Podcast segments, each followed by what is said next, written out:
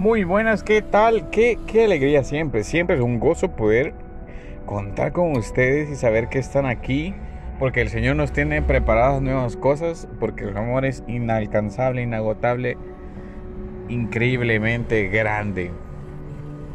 Meditando un poco una frase que llegó, me llegó al corazón, que decía que si nosotros empezamos a llenarnos en nuestra vida de un evangelio en el cual nosotros somos el tesoro y no somos nosotros la vasija de barro, pues que no compremos ese tipo de evangelio, que no le creamos, que no nos conviene, porque realmente nosotros somos los portadores, más el tesoro es Cristo, más el tesoro es el corazón de Jesús.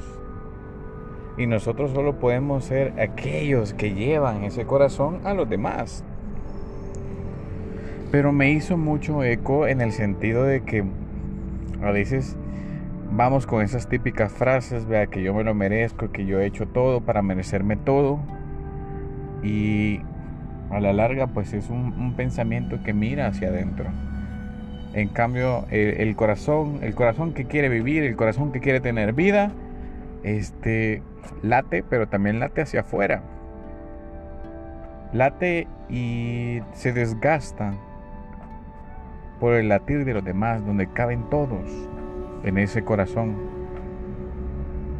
Y a veces pensamos que al merecernos todo, que nosotros somos el tesoro más invaluable, que, que sí es cierto, que sí es cierto, que si no nos amamos moderadamente de manera ordenada, pues se desvirtúa prácticamente toda la bendición que el Señor puede derramar y podemos compartir con los demás.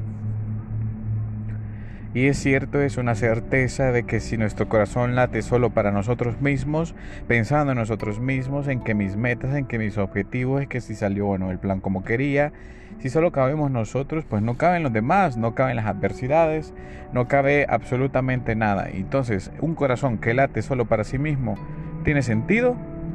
O un corazón que se desgasta y late por los demás y que incluso pudiera uno decir ah, trasplante de corazón, o sea, literalmente entregar la vida completa para con los demás, porque entregar no es fácil.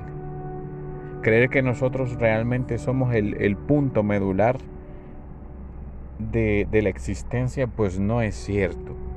El punto medular, el centro, las entrañas, el corazón de todo es Jesús. Y Jesús nos dejó un ejemplo muy particular, muy lleno de retos, muy lleno de radicalidad, enraizado en las enseñanzas del Padre, enraizado en lo que el Espíritu le inspiraba. Prácticamente el darse a los demás, la entrega total, la entrega sin medidas, sin pretextos, sin excusas, fue lo que marcó el paso del latir de ese corazón que no se cansa, que no se estresa, que no se agita, que no desmaya, porque se entregó, se dio todo. Y es que al darlo todo, como dicen algunos episodios del Evangelio, es que si el trigo no muere, si el grano de trigo no muere, no da fruto. Es decir, que tiene que de alguna manera pasar por la muerte para nosotros comenzar a vivir. Pero a veces preferimos estar, este, entre comillas, viviendo para no morir. Y esa es la lógica que tenemos, ¿vea? pero nosotros somos una vasija de barro que de repente, incluso se pueden venir dificultades y pensar y llegar a creer que entre tanta torpeza, entre tanto desacierto, entre tanto pecado, entre tanta cosa que realmente no nos sale bien, pensamos incluso para nosotros mismos, para muy dentro, y llegamos a decir, quizás no soy una vasija de barro tan merecedora de llevar el amor de Dios, tan merecedora de llevar la gracia a los demás, tan, tan roto estoy que no sirvo para nada. Y esa sería quizás la otra cara de la moneda en la cual nosotros no nos consideramos dignos de llevar el Evangelio de Cristo. Pero vemos también como incluso en otros pasajes bíblicos que el Señor se aparta para orar. El Señor sabía prácticamente cada una de las debilidades que podía tener cada uno de sus discípulos y aún así los escogió. Sabían que lo iban a traicionar, sabía que realmente esto iba a pasar, pero Aún así los escogió, porque es Jesús el punto medular. No eres tú, no eres tú quien se escogió a sí mismo para llevar el Evangelio, para llevar la verdad, sino que tú mismo eres prácticamente el portador de la verdad porque fue Jesús, fue ese corazón que no deja de latir, quien realmente te escogió, no fuiste tú. Los méritos no son tuyos, jamás lo serán. Pero vaya que qué felicidad sería así, como decía uno de mis santos favoritos, que estaba, estábamos en medio de, de tanta tragedia, estamos todos rotos, que somos una vasija de barro que se le puede escapar el vino o cualquier líquido que incluso se le ponga. Pero aún en medio de eso, no recuerdo en qué cultura, se reparan esta vasija de barro con oro. Y que el oro no es cualquier cosa. Eh, pues sí, es uno de los metales más preciosos que existen. Pero imagínense reparar el barro con oro. Tiene un significado distinto, que las grietas prácticamente son el adorno para que el contenedor siga, siga, siga, siga creciendo. Nos conviene estar rotos.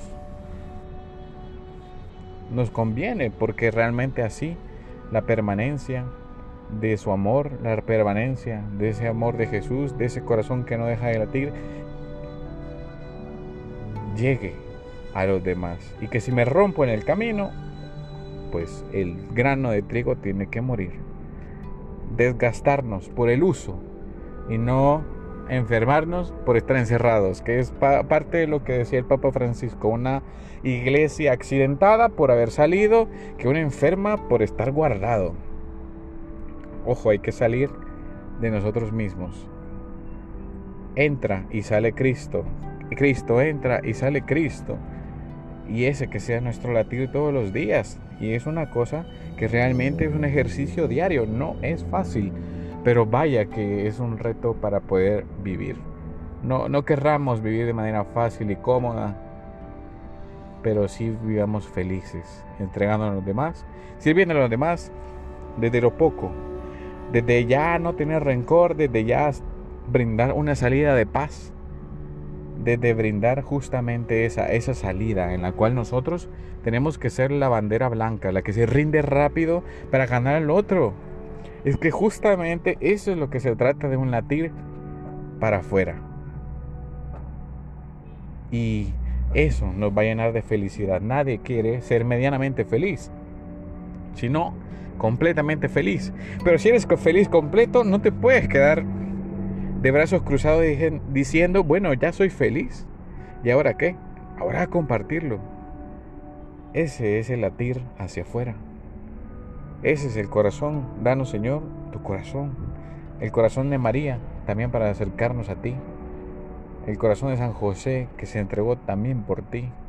En fin, cada una de las cosas que tú nos das cada una de las cosas que tú permites, cada una de las cosas que realmente son necesarias para nuestra vida, tú las brindas, las propicias, las das y nos das a manos llenas de manera generosa. Ayúdanos, Señor, a, latir hacia afuera, a tener un corazón como el tuyo, sereno, sin prisas, pero sin pausa